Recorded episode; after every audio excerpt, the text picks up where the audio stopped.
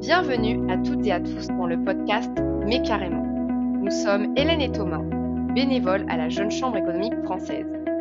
Pour cette saison numéro 3, nous continuons à vous faire découvrir chaque mois des personnalités inspirantes. Nous irons à la rencontre de la génération de 18-40 ans qui a soif de partager sur des thématiques qui nous animeront plus particulièrement cette année. Le civisme, le développement durable. Par leurs engagements ou leurs activités, leur envie d'agir de changer le monde, ils impactent positivement leur environnement ou incarnent les évolutions de notre société. Un nouvel invité a accepté de partager avec vous. Alors, qui reçoit-on aujourd'hui?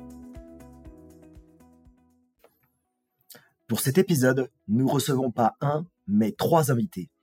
Un jeune couple d'ingénieurs qui souhaite développer un projet de reprise ou de création d'une ferme. Lui, Rémi Blanchard, travaille pour le moment au centre pilote en céréales oléagineux et protéagineux en Wallonie. Elle, Marie Cronis, œuvre au sein de la direction de l'assainissement des sols à la région wallonne. Nous entendrons également Dominique Rosengarten, secrétaire de commission au Conseil économique, social et environnemental de Wallonie. Cette interview à trois voix nous traduit un prisme de l'agriculture wallonne sous ses versants politiques et de terrain. Bonjour à nos auditeurs, bienvenue dans cet épisode spécial enregistré en marge de la conférence de zone européenne de la Jeune Chambre internationale. Durant quatre jours, des jeunes venus de plus de 30 pays ont échangé autour du thème Food for Generation. Nous y avons rencontré des membres de la Jeune Chambre économique de Belgique, dont la profession ou les projets mériteraient bien une intervention dans notre podcast. Nous accueillons Dominique Rosengarten. Est-ce que Dominique, tu peux te présenter succinctement auprès de nos auditeurs, s'il te plaît? Bien sûr, Hélène. Alors bonjour, je m'appelle Dominique. Je suis, je travaille au Conseil économique, social et environnemental de Wallonie. Ça correspond assez bien au Césaire français, pour ceux qui connaissent. Et je suis notamment responsable et en charge des matières rurales, dont l'agriculture, la chasse, la pêche, euh, l'environnement, ce genre de choses. Très bien, merci. Et nous échangerons également aujourd'hui avec Marie Cronis et Rémi Blanchard. Même exercice, qui êtes-vous? Ben, Bonjour à tous et à, toutes. Alors ben, nous, nous sommes un couple de bio-ingénieurs et euh, on aura l'occasion de revenir vers vous euh, en vous présentant un projet assez spécifique. Euh, donc déjà en quelques mots, c'est la reprise d'une exploitation agricole qu'on voudrait diversifier au maximum. Très bien, merci. Avant de nous plonger dans des débats euh, qui seront euh, nul doute passionnants, l'idée c'était de revenir sur quelques éléments contextuels. La population mondiale aujourd'hui, euh, elle est actuellement de 7,8 milliards de personnes. Elle devrait atteindre 6,8 milliards en 2030 et 9,8 en 2050. Alors c'est pas moi qui le dis, mais c'est les Nations Unies. Et ils disent également que nos besoins alimentaires devraient ainsi croître de 50% d'ici 2050. Alors, notre euh, système actuel euh, euh, semble plus que perfectible et on peut voir par exemple certaines formes d'inégalité avec d'un côté un milliard d'êtres humains qui souffrent de la faim, alors qu'à l'inverse, il y a quasiment tout autant, voire plus de personnes qui souffrent de pathologies telles que le diabète et l'obésité. Donc, est-ce que notre alimentation et les systèmes agricoles seront à même de nourrir l'humanité demain de manière durable? Vers quels investissements et innovations doit-on s'orienter? Quels euh, sont les modèles économiques qui seront viables? Euh, Du côté des producteurs, il ne, semble pas nécessairement euh, possible de produire plus. Cela veut dire qu'il va falloir trouver peut-être d'autres solutions, moins de gaspillage, plus d'efficience, une meilleure qualité des aliments produits. Et donc aujourd'hui, avec les regards croisés de Dominique, Marie et Rémi, euh, on va euh, finalement échanger euh, sur des sujets tels que la politique ou les projets qui contribueront à leur échelle demain à répondre aux enjeux que je viens de vous partager. On va peut-être commencer notre échange avec Dominique. Dominique, justement, est-ce que tu peux nous en dire un petit peu plus sur l'activité que tu nous as présentée tout à l'heure? Et sur quels défis, enjeux est-ce que tu as déjà travaillé en matière d'agriculture plus particulièrement? Alors, au, niveau du, du Conseil économique, social et environnemental de Wallonie. On a eu quelques dossiers quand même euh, assez, euh, euh, qui, ont pris, qui ont pris pas mal de débats, euh, notamment la, la, réforme du bail à ferme, donc euh, toutes les per perspectives euh, en termes de, de développement de, de l'agriculture à long terme et de voir comment les échanges et les transitions avec les, les, jeunes agriculteurs pouvaient se faire via ce nouveau bail à ferme. Et il y avait également la question d'inclure des normes environnementales dans, dans ces nouveaux baux. Euh, un autre dossier sur lequel on a travaillé ici dernièrement, c'était le plan de réduction des pesticides, qui dépend entre autres de, normes européennes. Et donc là, euh, se pose toute une question sur l'avenir de l'agriculture, sur les nouvelles formes d'agriculture, sur les nouvelles molécules utilisables ou non, et dans quelle quantité et de quelle manière. Très bien, c'était très concret, merci euh, Dominique. Et en quoi cette action qui finalement, enfin ces actions que tu viens de nous présenter, qui ont un périmètre euh, régional, on va dire, font progresser le, secteur agricole de, votre territoire tu as parlé du plan de réduction des pesticides, tu as parlé des bails à ferme. De manière très concrète, est-ce que vous avez pu euh, mesurer une forme euh, d'impact, en tout cas, et de progression euh, sur votre territoire? Par rapport aux pesticides, pas vraiment, étant donné que la législation est toujours en cours de préparation. Nous, on intervient avant que la législation ne sorte. Donc, on, étudie les projets de texte.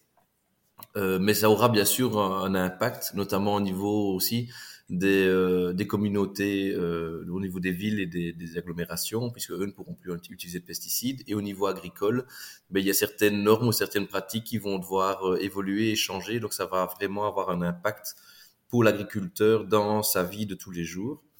Euh, au niveau des baux, euh, là, la, la, question principale qui était sur la table, c'était la durée du bail à ferme. Euh, la reconduction des, des bails, euh, la, la, la, reprise pour les jeunes agriculteurs, notamment pour euh, ces quelques agriculteurs retraités qui continuent à exploiter les terrains et qui, entre guillemets, bloquent un peu la reprise de la ferme par des jeunes.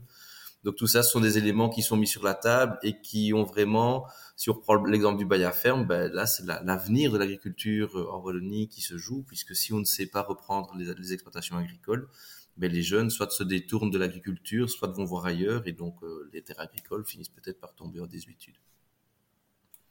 Très bien, donc c'est vraiment une logique finalement de favoriser la reprise et la transmission euh, au sein même de vos territoires, hein, si je comprends bien. Tout à fait, oui, oui. Entre autres, ça fait partie du, du, du dossier en tout cas. Très bien. Et si on change un petit peu d'échelle maintenant, euh, Dominique, parce qu'il me semble que tu connais bien euh, tout ce qui est en lien avec la politique agricole commune, euh, c'est quoi concrètement cette politique? Et on a entendu parler peut-être de, de, piliers dans cette PAC. Euh, Qu'est-ce qui couvre ces piliers?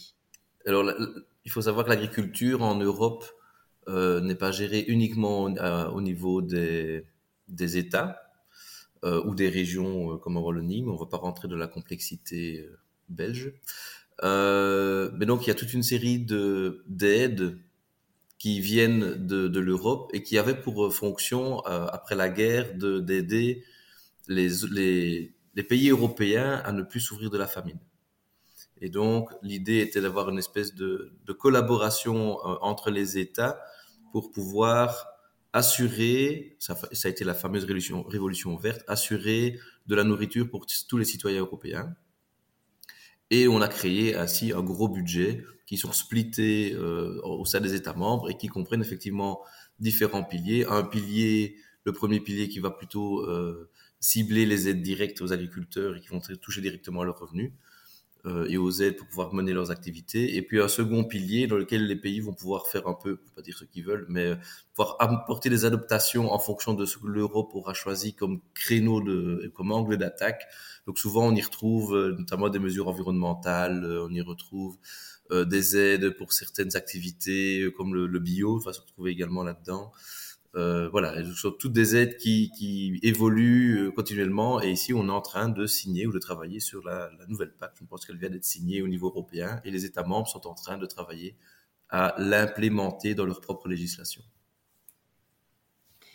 Et du coup, en quoi cette PAC, elle peut contribuer à répondre aux enjeux qu'on a évoqués tout à l'heure en, introduction? Tu as commencé à y répondre, mais voilà, comment ça peut garantir finalement que demain, on, pourra nourrir euh, la planète, entre guillemets, euh, qu'on pourra avoir peut-être moins de gaspillage euh, On a parlé de qualité des produits alimentaires, etc.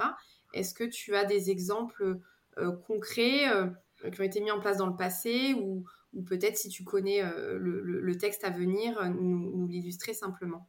Alors, je n'ai pas encore de vue globale sur le texte à venir, je n'ai pas encore passé euh, dans mes mains, euh, en tout cas sur l'implémentation au niveau belge euh, et wallon. mais par contre, il y a des enjeux, je ne vais peut-être pas répondre directement à ta question, mais il y a des enjeux qui sont encore plus flagrants aujourd'hui avec la situation en Ukraine qui apporte encore plus d'instabilité, d'insécurité sur, sur, le, sur le, au niveau européen, au niveau de l'alimentation. Donc là, il y aura des enjeux et je pense que la PAC devra tout cas si ce n'est pas déjà fait, devra euh, vraiment essayer de trouver une solution à euh, ce cloisonnement qu'on peut avoir dans ces filières d'approvisionnement au sein de l'Union européenne. Euh, donc si ce n'est pas dans ce volet-ci de la PAC, ce sera sans doute dans le prochain, puisque la PAC est revue régulièrement. et on sait aussi également que les, revenus des agriculteurs ben, sont de plus en plus faibles par rapport à, au, le chiffre d'affaires de l'agriculteur, euh, en tout cas les dépenses qu'il doit avoir pour produire ce qu'il produisait il y a 10 ans augmentent continuellement et donc son revenu diminue. Et donc là aussi, la PAC euh, doit avoir, pouvoir répondre à cette situation, en tout cas tenter d'y répondre. Euh, mais concrètement, je ne saurais pas aller plus loin dans le détail. Ça dépend évidemment de chaque État membre et de chaque situation. Bien évidemment. donc toi qui as la vision plutôt à l'échelle régionale, comment tu, tu estimerais euh, que les différentes politiques s'articulent entre euh, bah, l'échelon européen et puis un peu plus l'échelon régional que vous avez? Et peut-être que même euh, en Belgique, au niveau fédéral, vous avez voilà, d'autres manières d'aborder ces, sujets de l'agriculture, peut-être? Alors oui, je peux, donner un exemple, puisque justement quand on a travaillé sur la question des pesticides, euh, ça va peut-être un peu paraître bizarre pour tes auditeurs français, mais euh, donc la Belgique étant très très complexe, on a un exemple assez assez flagrant, c'était que lorsque le Roundup a été euh, interdit d'utilisation en Wallonie, euh, la, en fait la commercialisation en tant que telle dépend du niveau de l'échelon fédéral, et la molécule, donc la reconnaissance et l'autorisation d'utilisation de la molécule dépend de l'Europe. Donc l'Europe autorisait le Roundup, la, la Belgique autorisait la commercialisation, mais la Wallonie en interdisait l'utilisation, sauf certaines conditions, et notamment pour certains agriculteurs qui en avaient besoin. En tout cas, pour les, particuliers, c'est totalement interdit. Euh, et donc voilà, il faut essayer de trouver un arrangement entre toutes ces parties et chacun s'y retrouve. Euh, euh, mais la Belgique est un pays très compliqué et je pense qu'en France, on n'est peut-être pas à ce niveau-là de complexité. Alors, tu, venais nous dire que justement, aujourd'hui, euh, pour euh, les agriculteurs, il y avait parfois euh, quand même une difficulté à générer un salaire, qu'il y avait des aides européennes qui venaient complémenter quelque part le revenu des agriculteurs. Pourtant, on a deux, deux, jeunes personnes, Marie et Rémi, qui se sont présentées tout à l'heure, qui sont toujours en ligne avec nous et qui souhaitent se reconvertir justement comme jeunes agriculteurs moi, ce que je souhaiterais savoir, c'est quel a été votre mais carrément, parce qu'on sait que finalement, c'est pas un milieu euh, très simple. Et donc, euh, vous devez avoir euh, beaucoup d'envie et d'énergie pour, pour vous lancer dans ce type de projet. Bah oui, en effet, ici, bah, voilà, on est sorti des études et on avait cette idée un peu folle de reprendre une exploitation, sachant qu'on ne vient pas du tout, enfin, moi pas du tout du milieu agricole et Rémi, c'est de ses grands-parents, donc euh, on n'a on n'a pas, euh, j'ai envie de dire, de lien direct, ce n'est pas nos parents, quoi. Donc euh, on n'a pas d'exploitation spécifiquement à reprendre et et là, on se rend bien compte qu'il y a un souci par rapport à notre système alimentaire actuel et, et c'est quelque chose qu'on a envie de, de changer. Et donc, euh, et donc, du coup, nous, on a eu un peu le projet fou de se lancer, de reprendre une exploitation et de diversifier. Parce que, bah, comme tu viens de dire, euh, les revenus pour un agriculteur, c'est très compliqué. Et la diversification permet notamment euh, de, bah, de, diversifier ses revenus. Et donc, quand il y a un souci bah, dans, dans un une des parties de l'exploitation, ben, les autres activités permettent euh, de, soutenir cette perte et, donc euh, d'arriver à garder un revenu fixe entre guillemets parce que voilà c'est jamais euh, évident. Avant d'aborder le sujet peut-être de la philosophie de votre projet, si je comprends bien, vous partez plus ou moins de zéro, c'est-à-dire que c'est pas une reprise d'une exploitation de vos parents, il me semble que c'est quand même pas une généralité chez les repreneurs. Est-ce que vous me confirmez cette information ou pas? Ben oui, c'est pas, pas spécialement une généralité vu que, ben comme on l'a dit, le, pour travailler dans le monde agricole, il faut être passionné par le monde agricole. Euh, parce que ben, les conditions de vie ne sont pas nécessairement les plus faciles. C'est quand même travailler 7 jours sur 7. Les vacances sont, parfois un peu plus compliquées, vu qu'à cette période-là, il y a souvent des, gros travaux dans les fermes.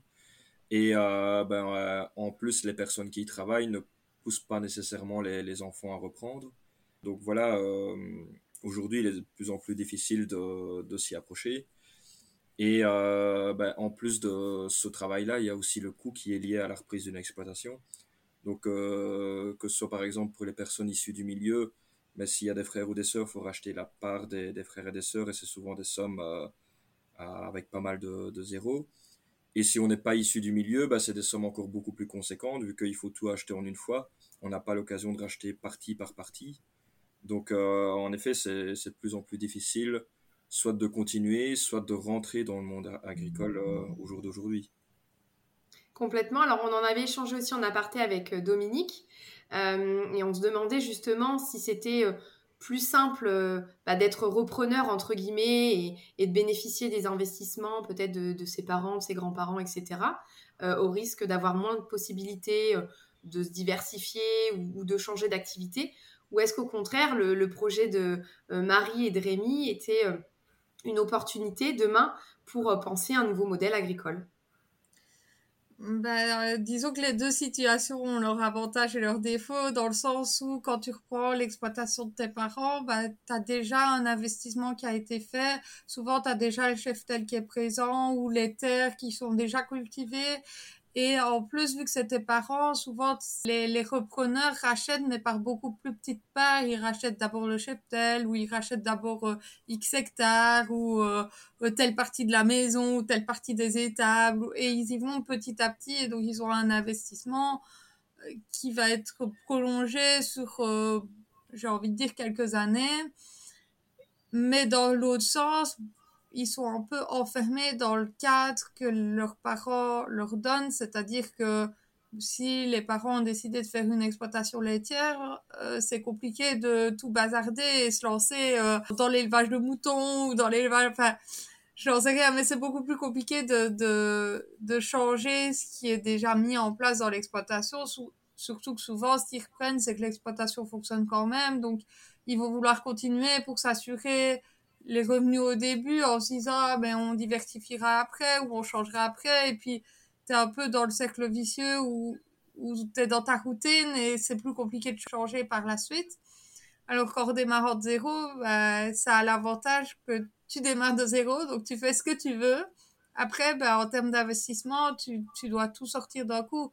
En tout cas, si tu reprends, si tu reprends l'exploitation de, enfin, soit tu, tu repars d'une exploitation qui existe déjà euh, et tu t'arranges avec un cédant qui lui n'a pas de repreneur pour reprendre son exploitation. Et là tu arrives un peu dans le cas euh, euh, des enfants qui veulent reprendre la ferme des parents sauf que la plupart du temps toi tu dois sortir toute ta poche en une fois parce que le cédant il a aussi envie de, de d'avoir sa part du gâteau j'ai envie de dire. Évidemment. Ou alors bah, tu essayes de faire comme nous, on essaye de faire actuellement, c'est-à-dire acheter une maison avec soit un peu des bâtiments, soit pas de bâtiments à côté, mais en tout cas du terrain. Et tu vas au fur et à mesure et tu construis, euh, et tu construis ton projet comme ça, quoi. Alors justement, vous avez parlé euh, d'une diversification des activités. Là, tu partages le fait que vous cherchez aussi euh, quelque part un lieu de vie, donc vous voulez créer un vrai écosystème. Quelle est la philosophie de votre projet? Et voilà, si vous deviez rêver, c'est quoi votre projet idéal?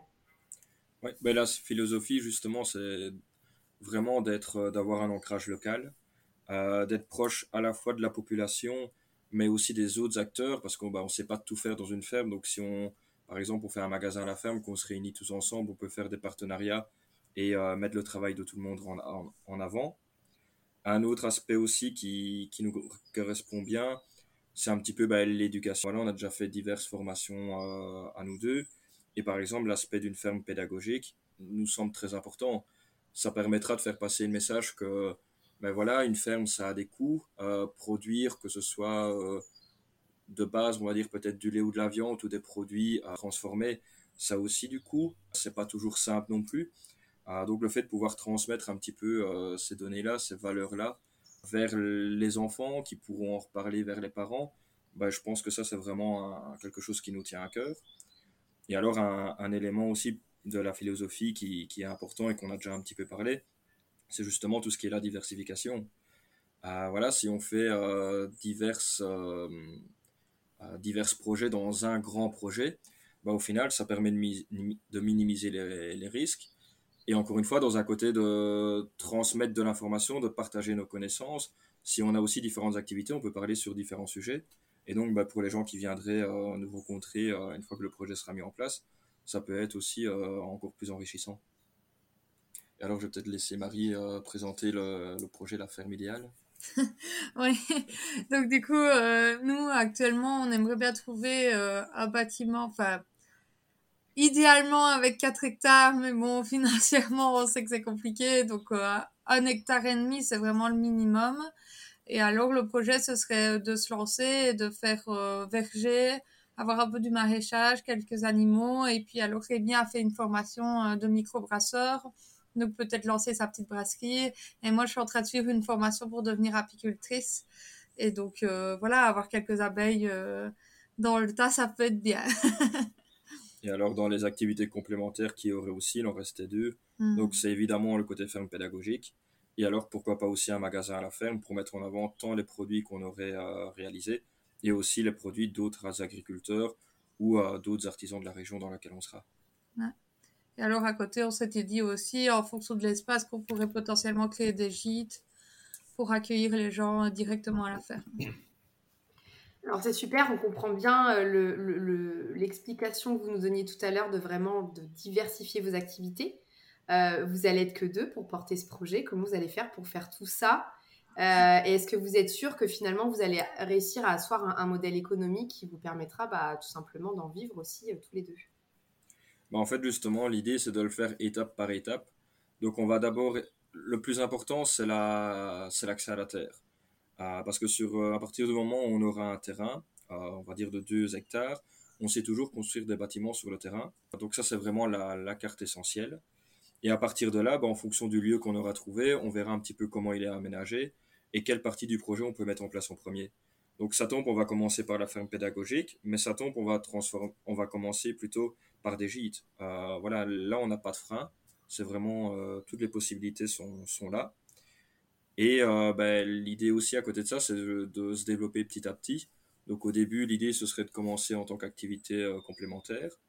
Et après, ben, si on voit que, que ça marche, qu'on est bien lancé, alors il y en aura un de nous deux qui prend un mi-temps à l'extérieur et un mi-temps sur la ferme, ou directement à temps plein.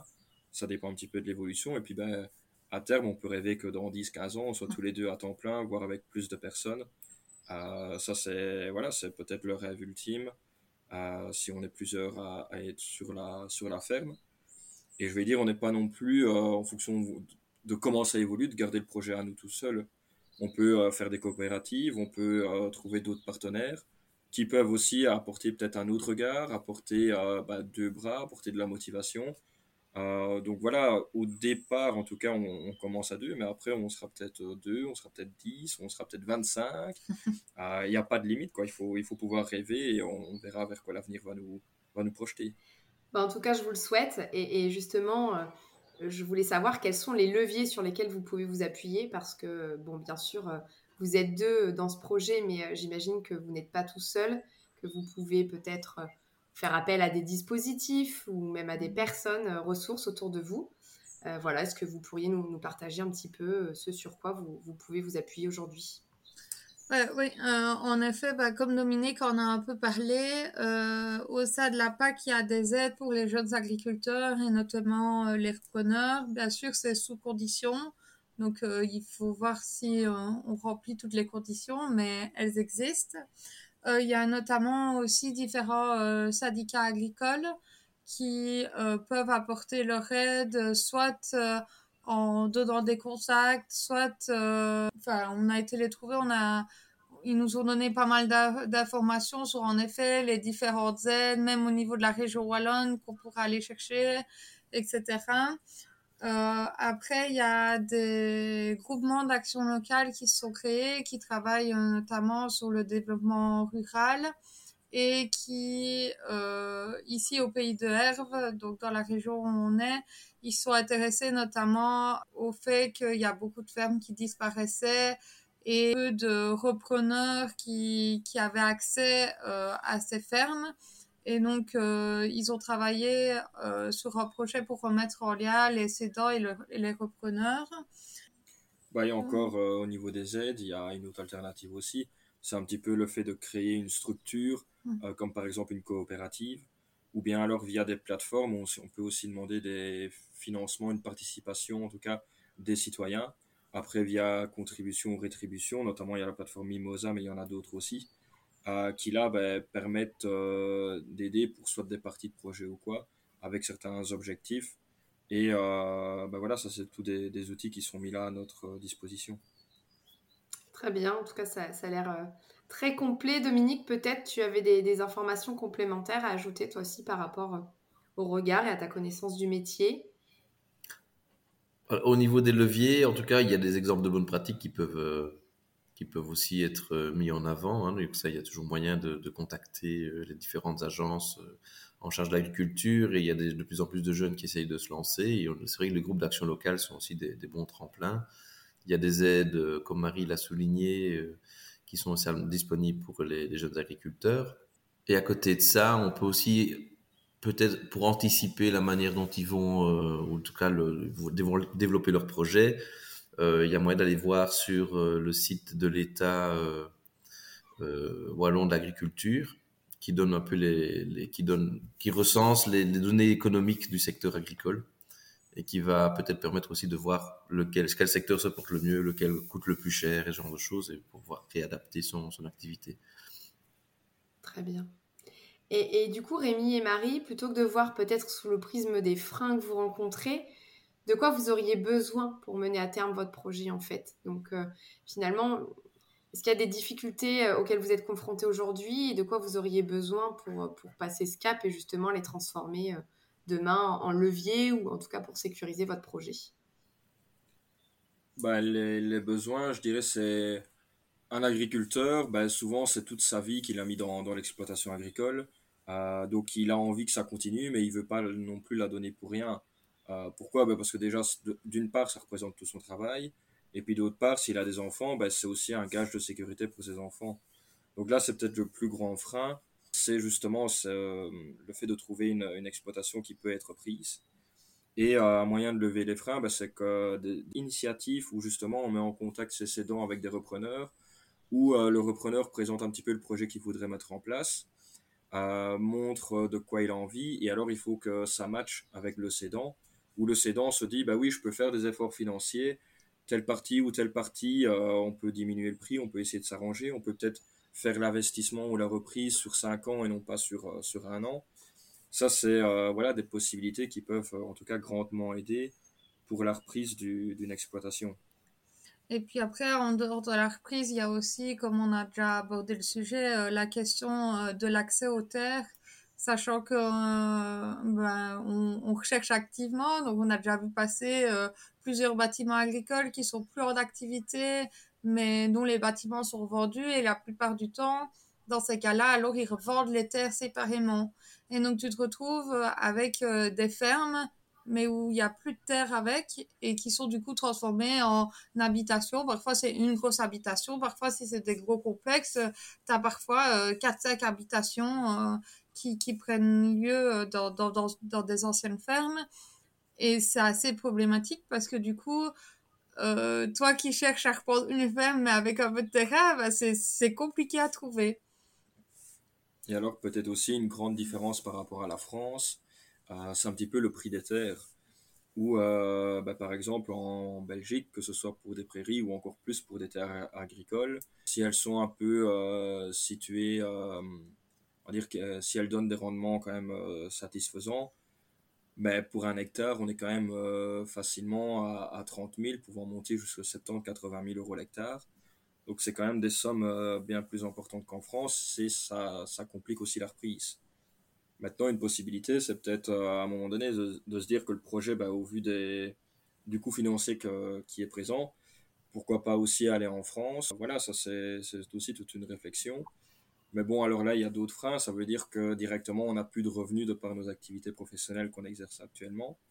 Mais après, ben, si on paye moins cher l'exploitation, si les terres sont plus accessibles, euh, voilà, on y a déjà réfléchi, on y réfléchit encore. Et euh, là, ben, euh, quand on aura trouvé l'exploitation, on verra où elle se situe.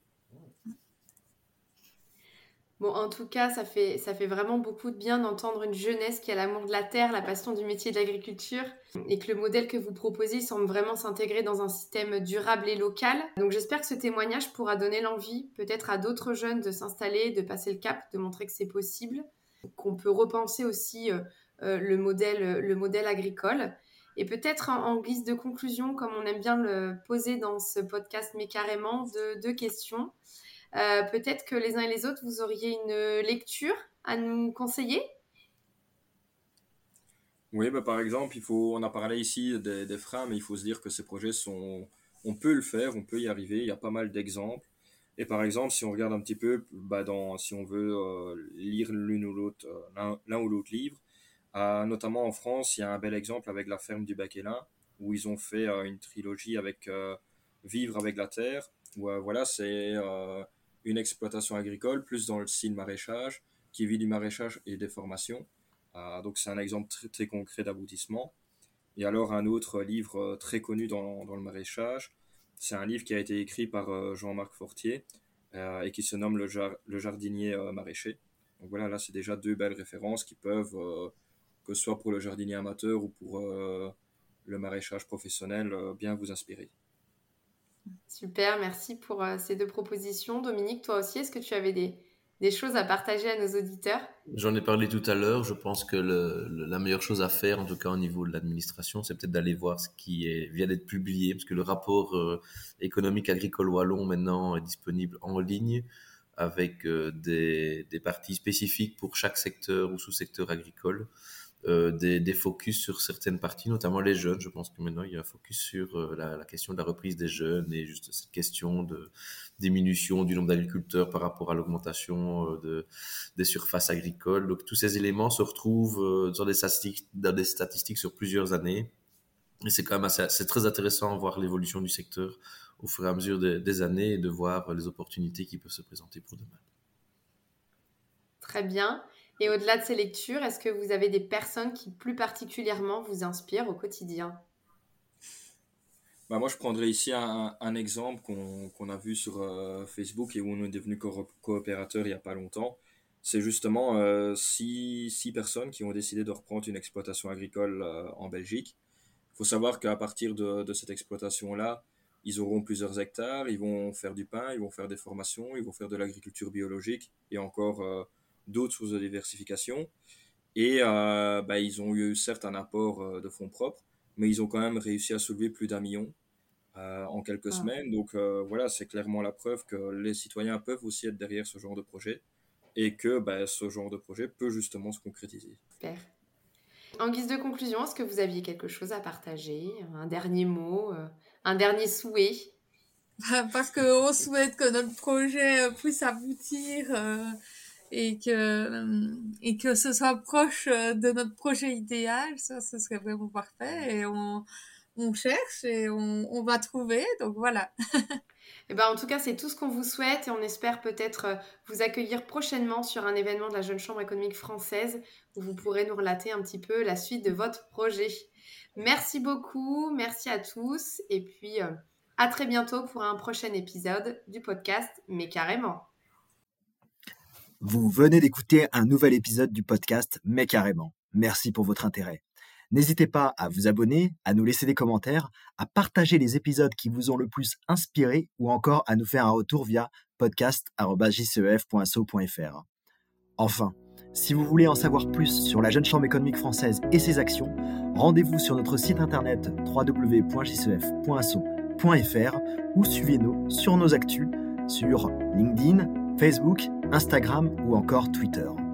On se retrouve le mois prochain pour un nouvel épisode totalement mais carrément. À bientôt!